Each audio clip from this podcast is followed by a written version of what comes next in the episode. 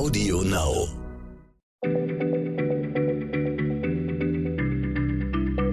Schneller Schlau, der kurze Wissenspodcast von PM.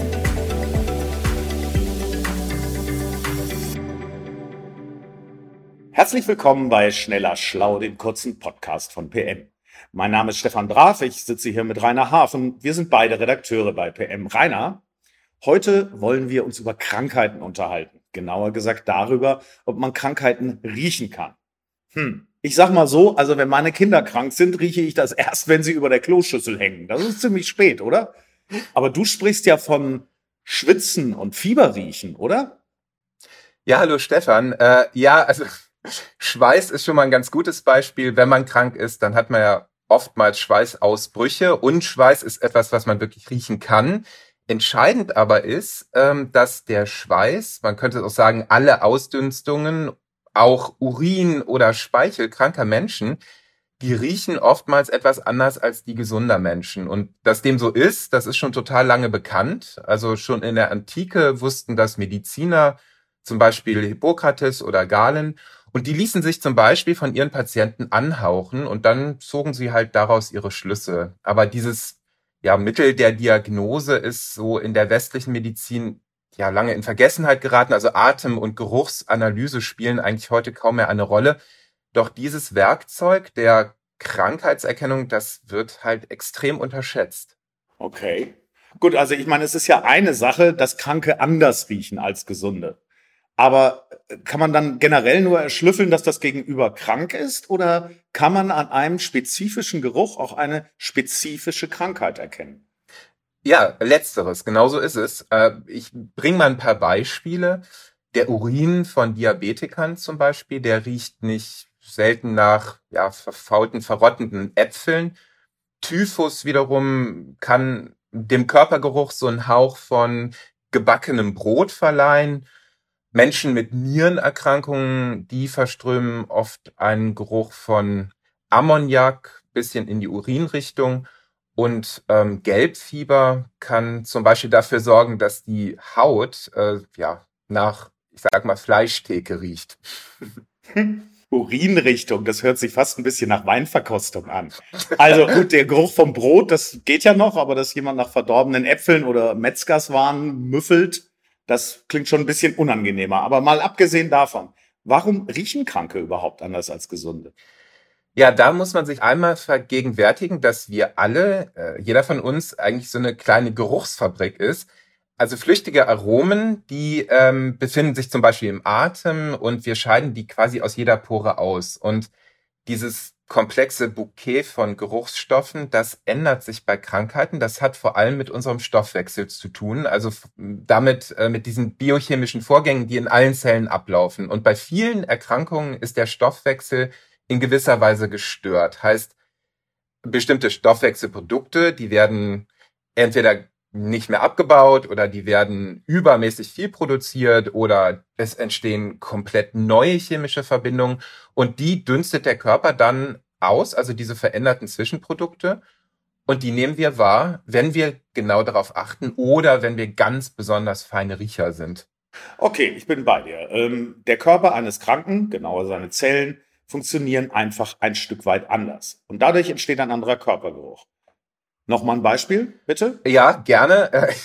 Und zwar äh, ist es bei Diabetespatienten so, dass wenn sie in eine diabetische Krise kommen, dann haben sie einen charakteristischen Mundgeruch. Und das liegt daran, dass ganz viel Zucker im Blut zirkuliert. Dadurch bilden sich sogenannte Ketonkörper, chemische Verbindungen, die wiederum enthalten Aceton. Das wird ausgeatmet und das riecht so, ja, wie mh, mm, ein Stück weit wie Nagellackentferner, kann man sich das vorstellen. Was aber auch total interessant ist, ist folgendes, und zwar verändert sich der Geruch schon vor dem Krankheitsausbruch.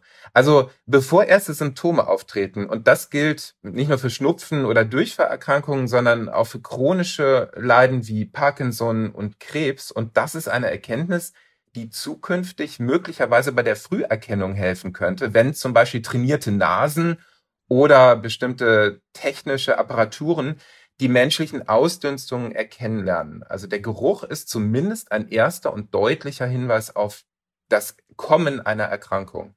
Hui, das klingt äh, äh, wirklich sehr bemerkenswert. Aber um sowas zu erschnuppern, muss man ja eine extrem feine oder trainierte Nase haben, oder? Ja, also das stimmt ganz sicher für das Erkennen einer Krankheit vor dem Ausbruch. Generell gilt aber, das sagen Forschende eigentlich unisono, die sich damit beschäftigen mit dem Sujet, dass wir alle im Prinzip einen sehr guten Detektor für Krankheiten im Gesicht haben. Also unsere Nasen sind super empfindlich, aber wir trainieren die eben nicht.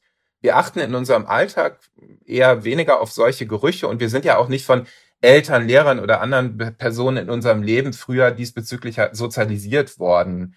Aber auch die Forschenden sind natürlich häufiger mal überrascht und lernen dazu.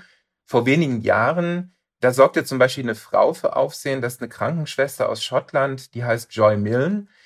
Die hat einen vollkommen außergewöhnlich guten Geruchssinn, die ist sozusagen eine Art Supernase.